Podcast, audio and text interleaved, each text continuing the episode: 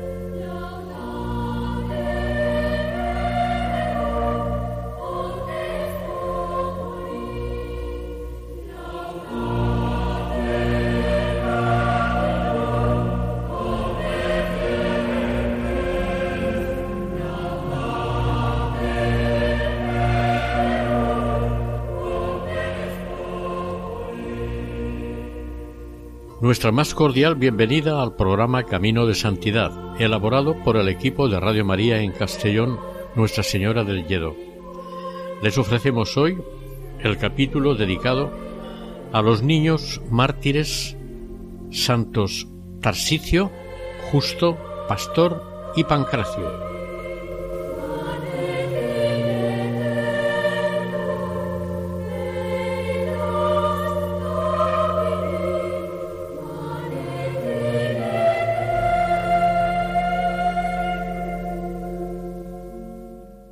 En las noticias que han llegado hasta nosotros sobre la vida de San Tarsicio hay bastante de leyenda medieval, aunque con base histórica.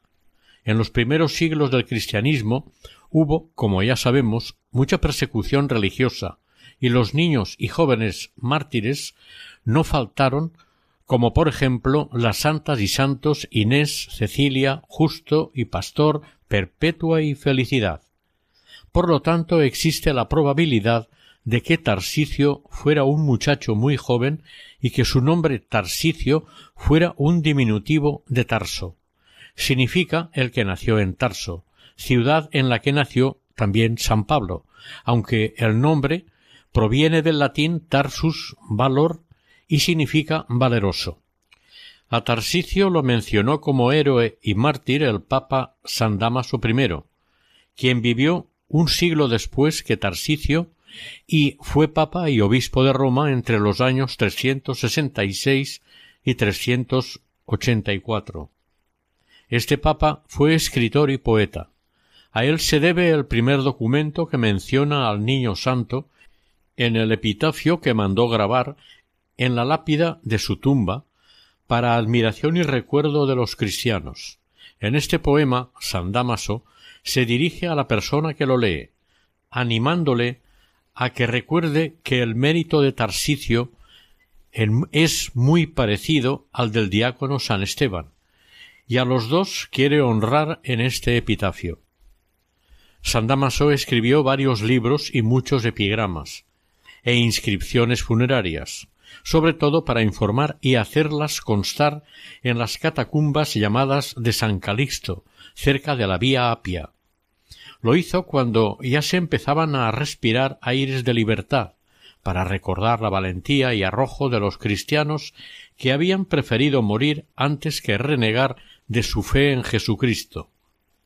El epitafio ordenado grabar sobre la tumba de Tarsicio por el Papa San Damaso está escrito en forma de poema y es la principal evidencia científica de carácter epigráfico honorífico funerario de la existencia del santo. Según algunas tradiciones, nuestro mártir tenía unos once años de edad y era acólito, que es lo que hoy llamamos monaguillo, del obispo de Roma, en aquel momento el Papa Sixto, y dio la vida por defender el tesoro de la Eucaristía. Al parecer llevaba ésta a los cristianos que estaban presos en las cárceles y a los enfermos y moribundos. El epitafio que compara la muerte de Tarsicio con la del protomártir San Esteban es señal de que, efectivamente, Tarsicio habría muerto lapidado tal como indica el martirologio. En lo que coinciden todas las fuentes que hablan de Tarsicio es que era muy apreciado en la comunidad de Roma, y mostró una valentía impropia de su edad, ya que era casi un niño. Al parecer su muerte tuvo lugar bajo la persecución del emperador Valeriano, el cual era sanguinario y cruel. Este se cebó con los cristianos, no porque tuviera nada contra su doctrina, sino para quedarse con sus bienes. Proclamó edictos en los que se prohibía el culto cristiano y las reuniones, y se ordenaba la confiscación de los cementerios donde se reunían a menudo. Los motivos de Valeriano los explicó su procurador del patrimonio imperial, Macriano. Con esta medida, con los bienes de los cristianos, procuraba subsanar en parte el déficit estatal. En el edicto de agosto de 257, Valeriano prohibió el culto cristiano, obligando al clero a ofrecer sacrificios a los dioses so pena de destierro. Un año más tarde, en agosto del año 258, un senado consulto amplió el edicto ordenando los obispos, presbíteros y diáconos deben ser inmediatamente ejecutados. Los senadores, nobles y caballeros sufran la pena capital las matronas, despojadas de sus bienes, sean desterradas. Los cesarianos, libertos del César, que antes o ahora hayan profesado la fe, confiscados sus bienes, y con el registro era una marca de metal al cuello, sean enviados a servir a los dominios estatales. Como resultado de este edicto fueron martirizados en Roma los papas Esteban I, 254-257, y Sixto II, 257 al 258, y varios diáconos suyos, entre ellos San Lorenzo. Las cárceles se llenaron de cristianos hasta rebosar durante los pocos años que duró su mandato. Fue proclamado por sus soldados emperador el año 253 y en el 257 y 258 publicó dos decretos para que los cristianos fueran exterminados, pero en el 260 perdió la guerra contra los persas y cayó prisionero, siendo ejecutado él mismo en la cárcel. Durante el tiempo de este emperador, los cristianos se tuvieron que esconder para celebrar sus cultos, y al menos en Roma lo hicieron en los cementerios subterráneos, que eso eran las catacumbas. En la que más tarde se llamaría de San Calixto, todavía se conserva el sepulcro de San Tarsicio, y fue en esta catacumba donde se fraguó el martirio de nuestro santo. En una de las celebraciones eucarísticas de la comunidad, muy probablemente a mediados del mes que llevaba el nombre de Augusto, nuestro actual agosto, el obispo de Roma, Sixto II, que lo fue desde el 30 de agosto de 257 a 6 de agosto del 258, comunicó a la comunidad allí reunida la gran cantidad de cristianos que había en las cárceles, sobre todo en la Mamertina, en esta cárcel estaban los que iban a ser sacrificados por las fieras y en el circo máximo. Entre oraciones y humillaciones esperaban el momento de ser llevados al martirio, unos ante las fieras y otros crucificados. Para no flaquear en estos momentos necesitaban recibir el alimento espiritual, la Eucaristía. El pequeño Tarsicio escuchaba lo que decían y recordaba los muchos cristianos que él conocía y habían caído bajo la espada del verdugo, si eran ciudadanos romanos o bajo los dientes de las fieras si no lo eran.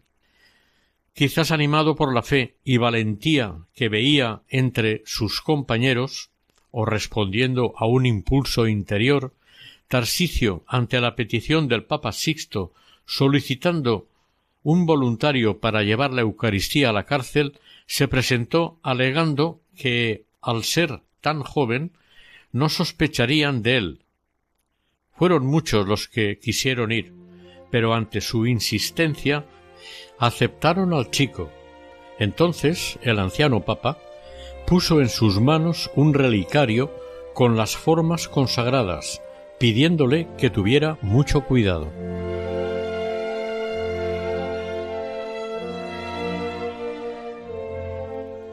A partir de este momento hay dos versiones del martirio. Una dice que fueron soldados y otra unos chavales que estaban jugando en la plaza. Las actas atribuidas al Papa San Esteban, que gobernó la Iglesia entre los años 254 y 257, pero que son mucho más tardías, dicen que un grupo de soldados encargados de vigilar las entradas y salidas de las catacumbas ante la sospecha de que en ellas se reunían los cristianos, al ver por allí al niño quisieron interrogarle y saber lo que llevaba escondido, pero al negarse éste y resistirse lo mataron a golpes. Otra versión de las actas dice que no iba a las cárceles, a la que sólo podían acceder los mayores sobornando a los guardianes, sino que llevaba la comunión a un cristiano enfermo que no había podido acudir a la celebración. Otra versión cuenta que fue un soldado que iba solo y sintió curiosidad por ver lo que escondía el niño, que andaba deprisa y apretaba algo muy fuerte contra su pecho. Le interrogó, le amenazó y sospechando que era cristiano, le hirió, mientras Tarsicio defendía su tesoro. El soldado no sabía a quién había herido de muerte, pero huyó porque sabía que había sido un cobarde asesinando a un niño indefenso. Cuando los cristianos recogieron el cuerpo del niño, encontraron entre sus ropas escondido el cuerpo de Cristo. La otra tradición más divulgada dice que Tarcisio murió a manos de unos chiquillos provocadores y exaltados que hicieron lo que todos los días veían hacer a sus mayores en aquellos tiempos de persecuciones y muertes. Primero invitaron al niño a jugar con ellos en la vía Apia, donde era frecuente que jugara la chiquillería. Al negarse Tarsicio, uno de aquellos quiso ver lo que llevaba escondido, y otro, que tal vez lo conocía, dijo que debía de llevar eso que los cristianos llaman misterios. Entonces quisieron que se lo entregara y forcejearon con él para quitárselo. Pero Tarsicio apretó las manos y una fuerza sobrenatural pudo más que toda la chiquillería, por lo que no se las pudieron abrir. Entonces lo tiraron al suelo, le dieron golpes con piedras y le hirieron gravemente. En un momento dado apareció un soldado llamado Cuadrato, que era cristiano en secreto. Ahuyentó a los jóvenes asesinos, pero ya era tarde para Tarsicio. El soldado lo cogió en brazos y volvió a la catacumba con él. Allí murió entre lágrimas de los suyos y el dolor por la muerte de un niño, que además había muerto por la fe y por el amor a la Eucaristía.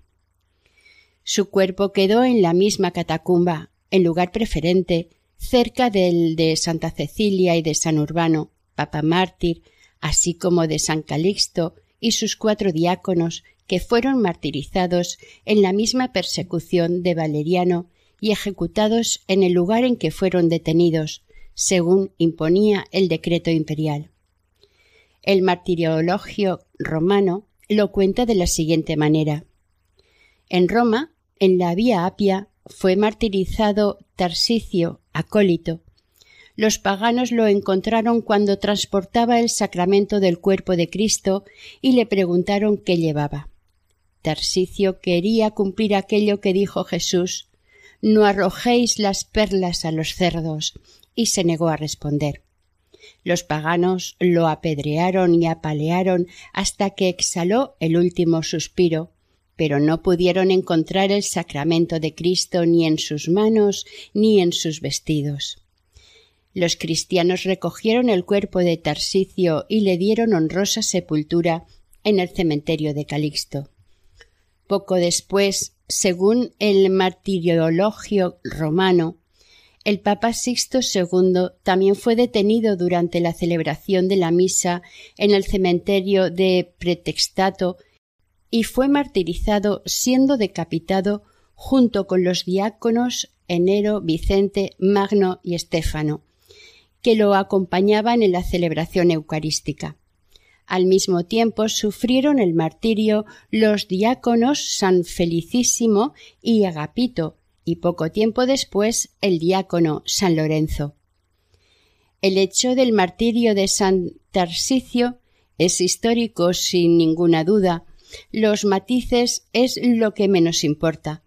Las actas del Papa San Esteban dan a entender que Tarsicio era ya diácono y por lo tanto no tan niño. Pero niño o joven, su sepulcro quedó en el cementerio de San Calixto. En la actualidad no se sabe exactamente dónde estuvo el, su sepulcro. El epitafio de San Damaso se ha perdido y sólo se conserva en los libros. La iglesia de San Silvestre in Capite dice tener las reliquias de San Tarsicio junto con las de otros mártires de los primeros tiempos del cristianismo. Sufrió el martirio a mediados de agosto del año 257 su fiesta se celebra el 15 de agosto, pero San Tarsicio no se menciona en el calendario litúrgico actual, solo en el martirologio romano. La Iglesia católica reserva esta fecha para la celebración de la Asunción de María. Es llamado el mártir de la Eucaristía. Es el patrono de los monaguillos, acólitos de la Eucaristía y niños de la adoración nocturna así como de las personas que reciben la primera comunión.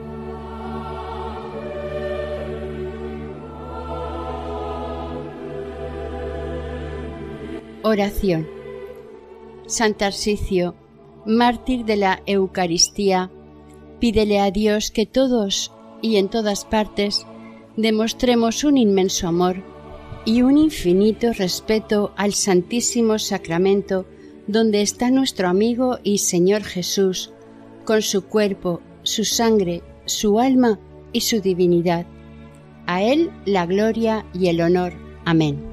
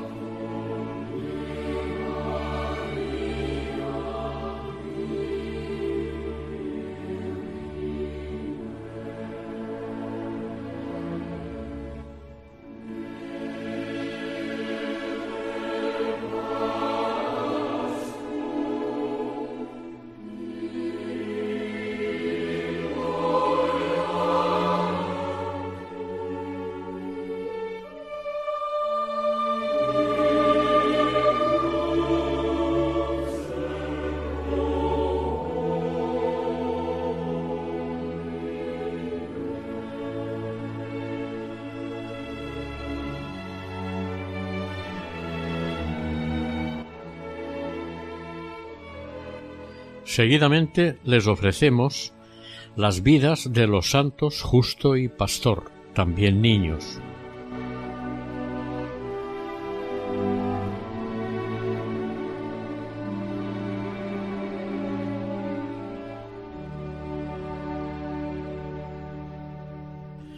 Estos santos niños, justo y pastor, fueron unos mártires hispano-romanos ejecutados por orden del gobernador Daciano Dacio, durante la persecución de Diocleciano. Nacieron en Tielmes, pueblo perteneciente a la Comunidad de Madrid. También son conocidos como los Santos Niños. Murieron martirizados el 6 de agosto del año 304 en Alcalá de Henares, llamada en aquel tiempo Complutum. Justo y pastor, que contaban con siete y nueve años, respectivamente, se negaron a abjurar del cristianismo, La tradición los hace hijos de San Vidal y sobrinos de Santa Marta de Astorga. La persecución de Diocleciano causó más víctimas que todas las anteriores, y en ella se utilizó la tortura con más refinamiento y crueldad que nunca. Esta persecución fue tan sangrienta que hubo un tiempo en que a aquellos años les llamaron la era de los mártires. Al parecer Diocleciano era un buen gobernante y veía el peligro que tenía el gobernar él solo el imperio romano, por lo que decidió compartir el gobierno del inmenso imperio con hombres de su confianza, fundando la tetrarquía o gobierno de cuatro personas. No era ambicioso ni cruel, y lo más seguro es que de haber estado él solo al mando de todo el imperio no hubiera perseguido a los cristianos, ya que era tolerante e inteligente. Sabía que los anteriores perseguidores del cristianismo no habían conseguido acabar con él, pero tenía a su lado a su yerno Galerio, que odiaba a los cristianos con todo su corazón. Al dejarse influir por él, Diocleciano se hizo culpable de la mancha más negra que le podía haber caído en su historia. Cuando comenzó esta sangrienta persecución, hacía cuarenta años que la Iglesia no era perseguida. El número de cristianos y de templos había crecido, pero con la tranquilidad y la comodidad el espíritu de los cristianos se había relajado. Empezaron las discordias y las murmuraciones. Además, el pecado y la mentira se colaron como una carcoma entre los seguidores de la verdad que es Cristo. Precisamente por aquel entonces Galerio empezó a perseguir a los cristianos que tenía en su ejército, y Maximiano lo imitó. Era el año 301 de la era cristiana. Dos años más tarde, Galerio consiguió de Diocleciano el primer edicto de persecución a todos los cristianos, y no sólo en su ejército. En un principio mandó destruir las iglesias y quemar los libros sagrados. Los nobles que no apostataran de su fe serían tratados de infames, y los plebeyos privados de su libertad. Pero, de momento, no eran perseguidos hasta el martirio. Sin embargo, los dos edictos posteriores que iban dirigidos contra las autoridades de la Iglesia fueron ya amenazadores y sangrientos. La persecución fue encarnizada desde el año 304 fecha del último edicto. Los que se negaran a sacrificar a los dioses romanos serían torturados. Así lo afirma Eusebio de Cesarea, historiador de aquellos sucesos, quien dice, entre otras cosas, apenas ya puede contarse el número de los que en las distintas provincias del imperio padecieron el martirio. Y las descripciones que hace de las torturas son horribles, aterradoras, pero sucedieron así. En España fue Daciano quien llevó a cabo esta masacre de cristianos. Fue durante este período histórico cuando tuvo lugar el martirio de estos dos pequeños héroes y santos, Justo y Pastor. El poeta Prudencio les dedicó una estrofa de su poema que dice Siempre será una gloria para Alcalá el llevar en su regazo la sangre de justo con la de pastor, dos sepulcros iguales donde se contiene el don de ambos, sus preciosos miembros. En los calendarios mozárabes, que son los primeros de la España cristiana, ya aparecían estos santos.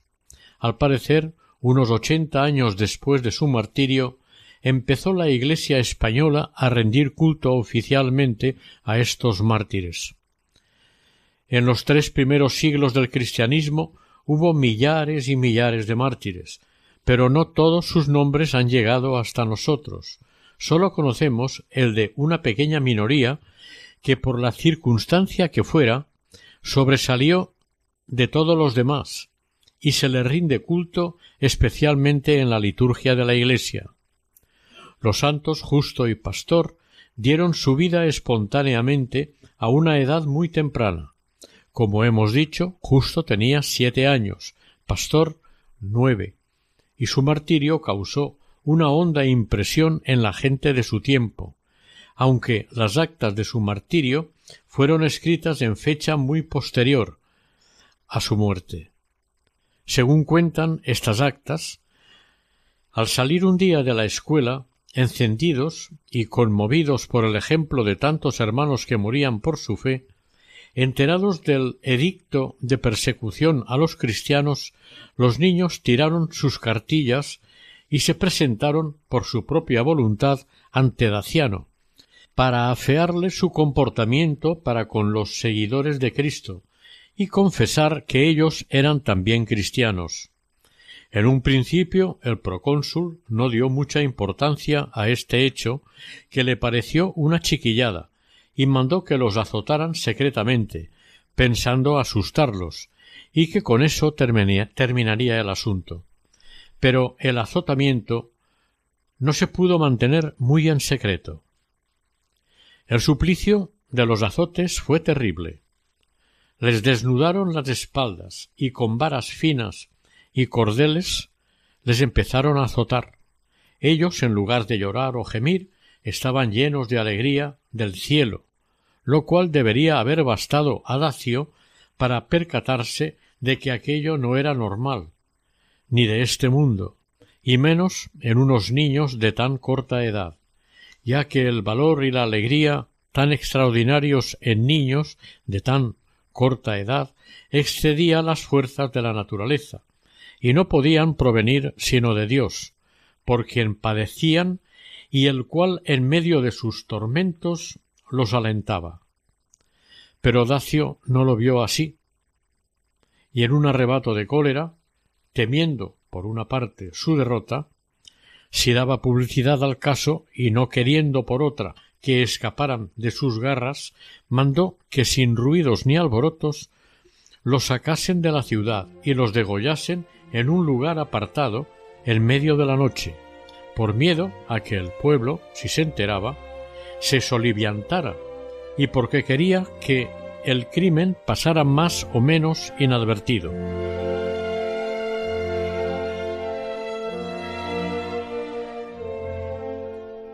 camino del martirio se animaban el uno al otro. El diálogo de los dos hermanos que cuentan las actas, reproducido más tarde por San Ildefonso de Toledo, quien murió en el año 667, dice Mientras eran conducidos al lugar del suplicio, mutuamente se estimulaban los dos corderitos, porque justo el más pequeño temeroso de que su hermano desfalleciera, le hablaba así No tengas miedo, hermanito, de la muerte del cuerpo y de los tormentos. Recibe tranquilo el golpe de la espada, que aquel Dios que se ha dignado llamarnos a una gracia tan grande nos dará fuerzas proporcionales a los dolores que nos esperan.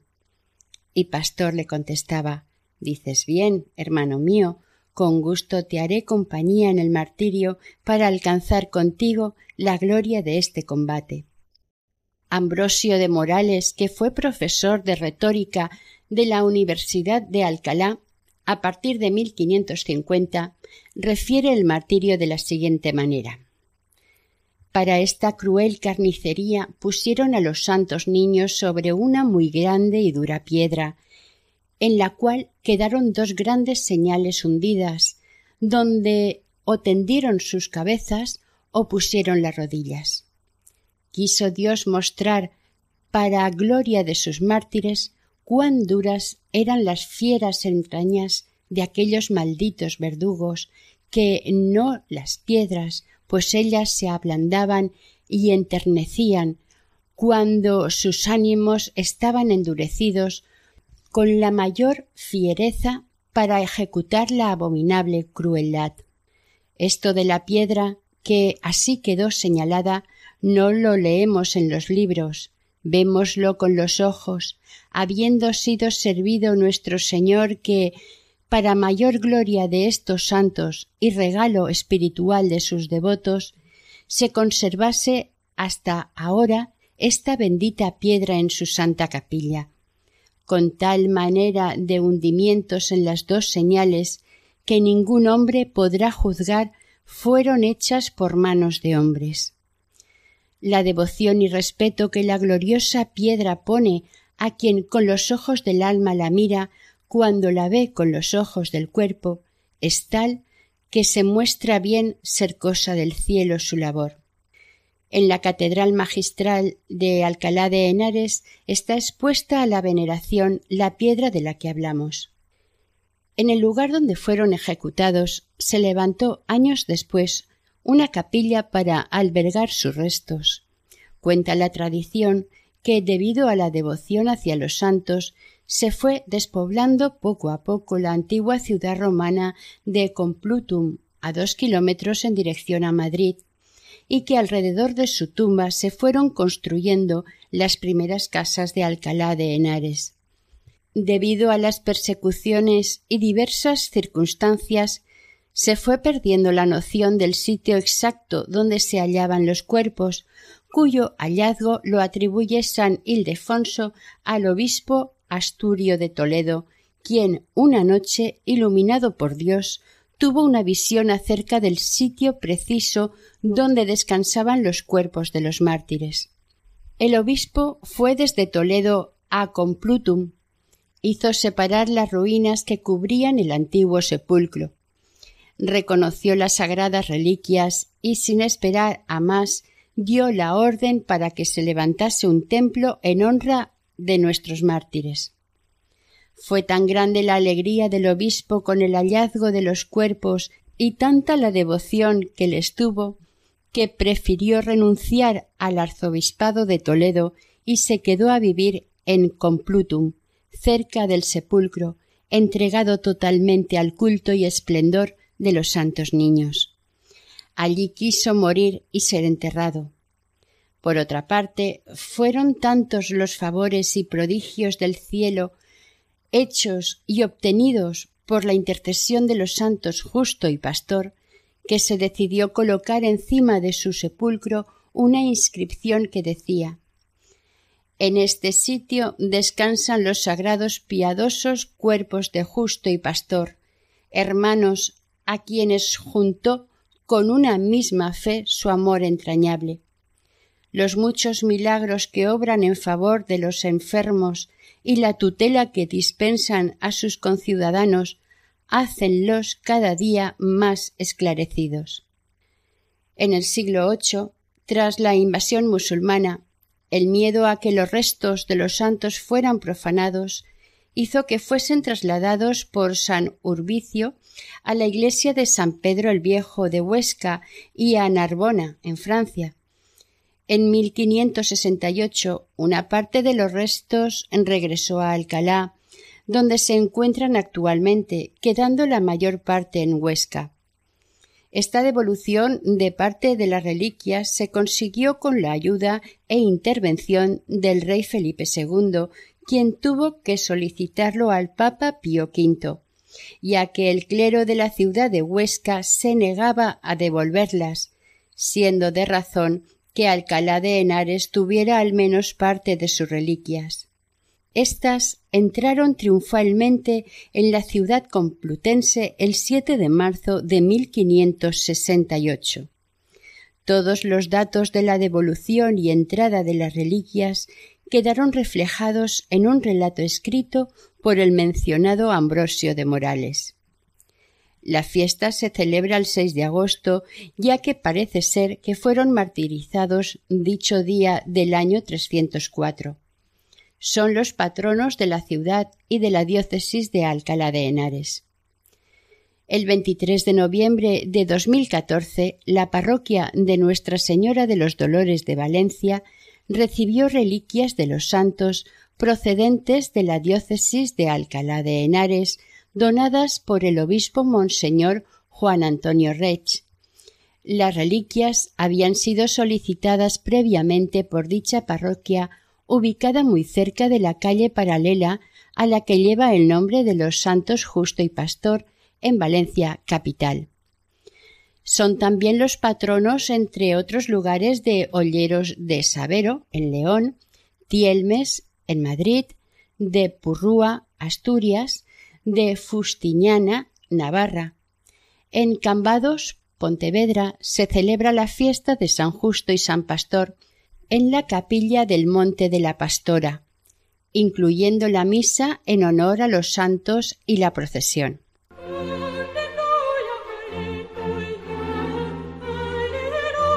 Oración. Santos niños justo y pastor, os rogamos nos alcancéis de Dios la gracia para servirle con perfección, refrenando las pasiones que nos dominan y adquiriendo las virtudes que nos convienen. Os lo pedimos por Jesucristo nuestro Señor. Amén.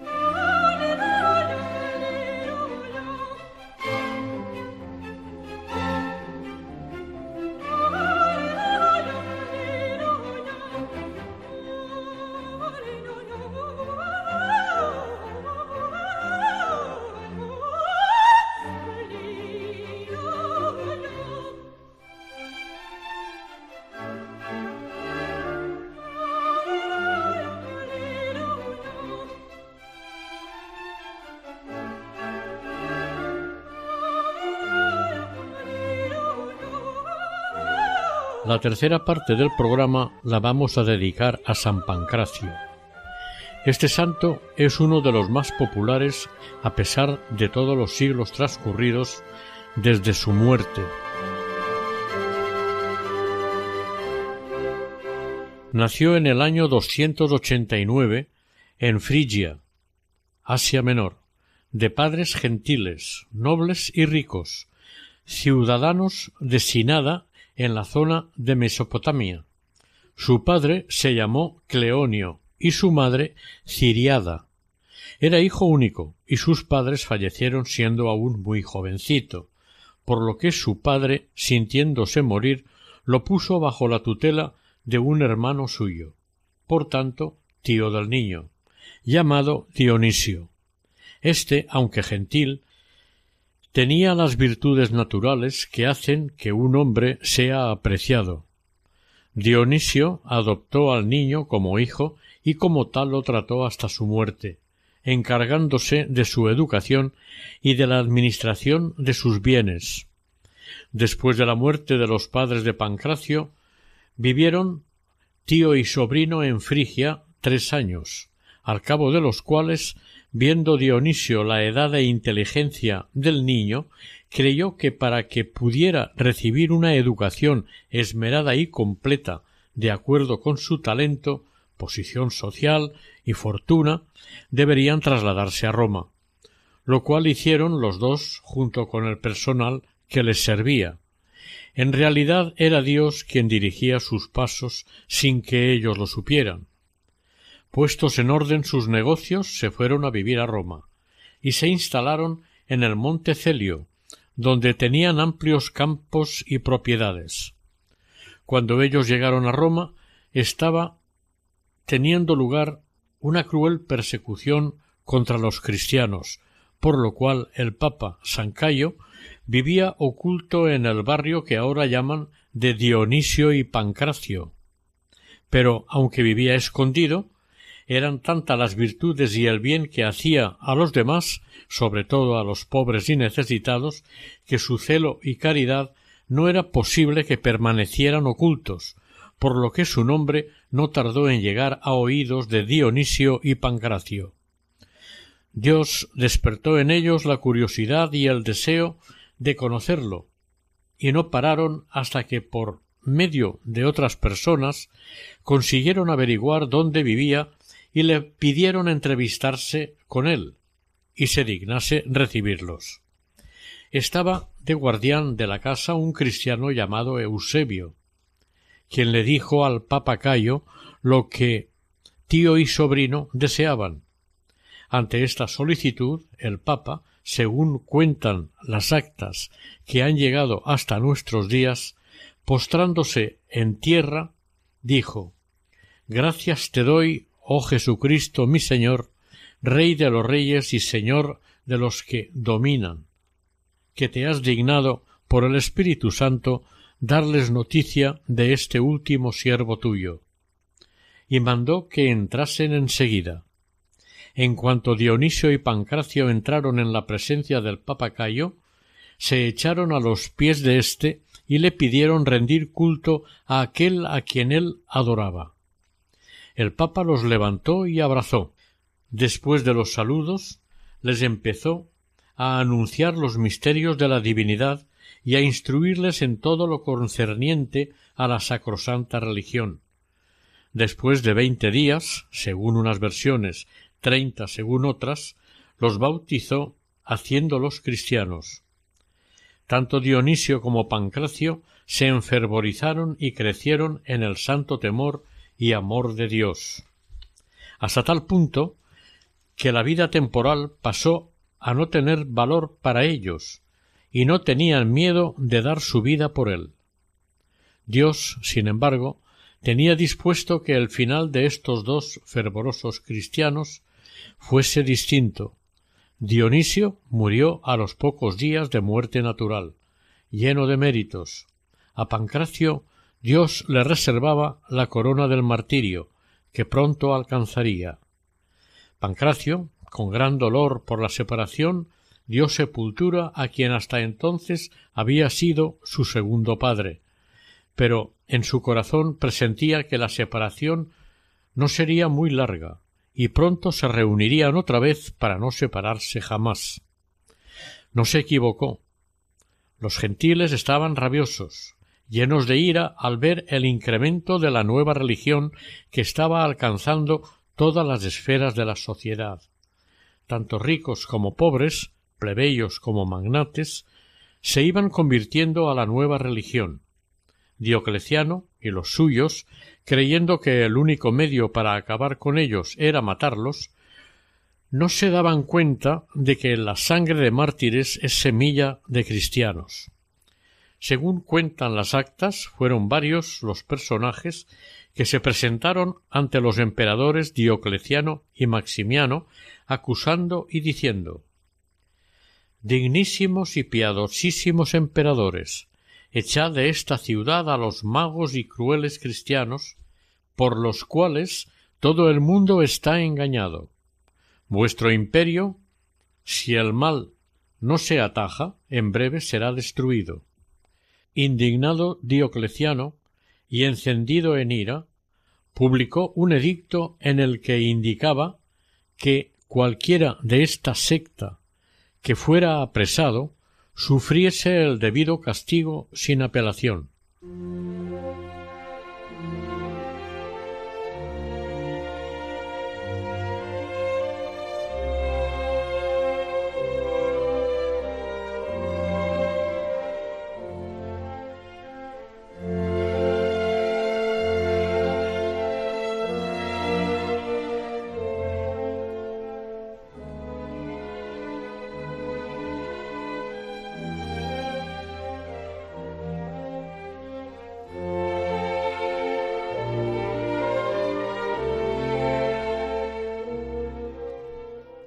Pancracio por su fervor y obras de caridad, así como por sus riquezas era tan conocido, y no le pasó por la cabeza el huir, pronto fue apresado.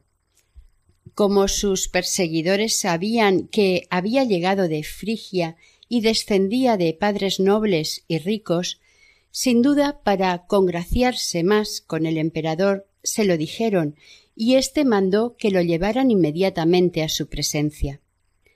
Al verlo el emperador se quedó muy extrañado de que un joven tan apuesto y rico prefiriera perder la vida por Cristo antes que adorar a los dioses romanos. Intentó conservarle la vida tratando de convencerlo con halagos y reflexiones. Según las actas le dijo Te aconsejo que no quieras morir entre tormentos, con muerte prematura e ignominiosa. Tu edad, como claramente se ve, no pasa de quince años. Acuérdate de que eres hijo de noble estirpe, de Cleonio, de quien fui grande amigo. Esto quiero conseguir de ti, que abandones esa locura de los cristianos y vivas conforme vivieron tus antepasados. Si haces esto, te prometo engrandecerte mucho más. Nunca te alejaré de mi lado y seré para ti un verdadero padre. Y sepas que si te desagradan mis palabras cariñosas y rechazas mis promesas, te hago matar.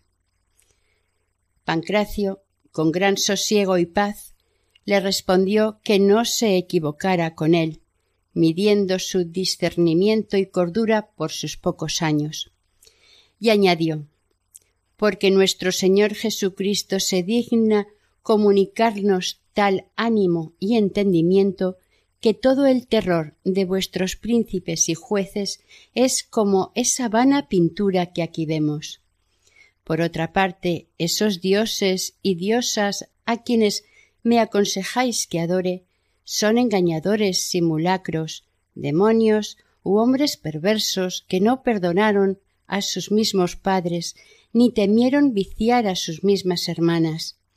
Y ciertamente me admiro, oh emperador, que no tengas por burla adorar a unos demonios de costumbres y vicios tales que si hoy los vieses entre tus criados y siervos, al momento mandaríais los matasen. Diocleciano se quedó confundido y vencido por Pancracio, y dándose cuenta de que no conseguiría nada, sino todo lo contrario, cuanto más tratase de convencerle, más sería su deshonra y confusión. Cortó por lo sano y mandó llevaran al joven fuera de la ciudad por la vía Aurelia para que fuera ejecutado. Allí, en la vía Aurelia, el santo fue decapitado, volando su alma triunfalmente a unirse con Dios y su querido tío Dionisio, fallecido hacía poco. Una matrona llamada Octavila cogió el cuerpo del mártir, lo embalsamó con ungüentos y lo sepultó en un sepulcro nuevo el 12 de mayo del año 304. Tenía Pancracio unos catorce o quince años de edad. El nombre de Pancracio significa en griego el que lo sostiene todo. La primera noticia que se tiene sobre este santo es la basílica construida sobre su sepulcro hacia el año 500 en Roma. Un siglo después, San Gregorio Magno predicó en ella una homilía con ocasión de su natalicio. A partir de entonces ya serían más frecuentes las noticias. A partir del siglo VI, al difundirse sus reliquias, también se extendió su culto, haciéndose muy popular y entrando su nombre en todos los martiriologios. En España no se conoció su pasión durante el periodo visigótico, pero sí se leía su nombre en algunos calendarios mozárabes. San Pancracio es considerado como el santo de los afectados por la pobreza, la fortuna y los juegos de azar, esto último en un grave error, ya que la doctrina de la Iglesia es contraria a los juegos de azar y lotería. Se le suele presentar con la palma del martirio un libro y lleva coraza de legionario romano. Sus restos se veneran en la basílica que lleva su nombre en el Gianicolo, en el barrio de Monteverde, en Roma. Esta basílica fue ampliada y embellecida varias veces a partir del siglo V. Alrededor de su tumba se formaron unas catacumbas en las que se enterraron muchos cristianos durante los trescientos años siguientes. Es el patrón contra los falsos testimonios, contra el perjurio, los dolores de cabeza y calambres en la ciudad de Córdoba era una de las devociones que aún se mantenía hasta hace muy pocos años. Cientos de personas iban todos los miércoles al convento de las Madres Franciscanas, perteneciente a la iglesia de Santa Marina, para venerar su milagrosa imagen y llevarle un donativo o para ofrecerle unas flores, claveles rojos o perejil como es la costumbre. Que se sepa en España Las únicas romerías que rinden culto a la figura de San Pancracio son las de la Roda de Andalucía en Sevilla durante el segundo fin de semana de mayo y la de Valverde del Camino en Huelva, que tiene lugar en el mes de junio, ambas en Andalucía.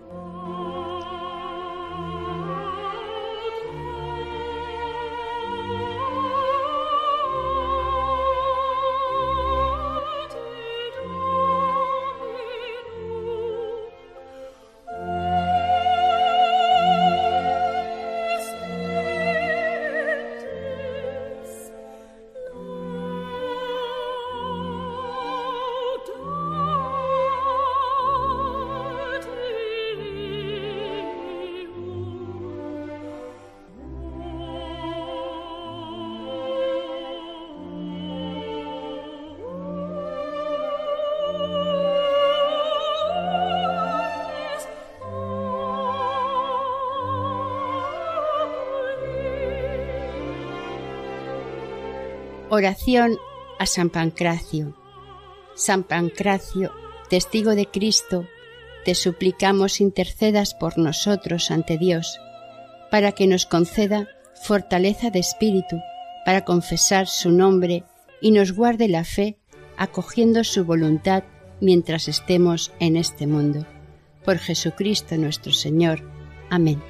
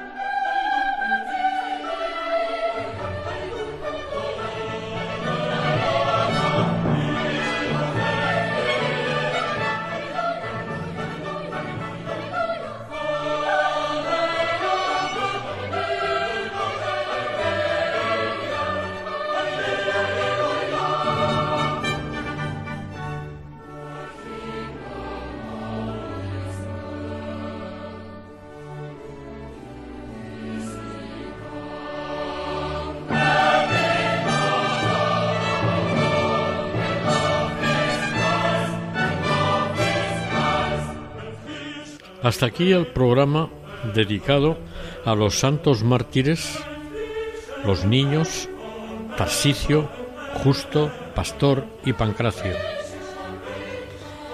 Este programa ha sido realizado por el equipo de Radio María en Castellón. Deseamos que el Señor y la Virgen nos bendigan.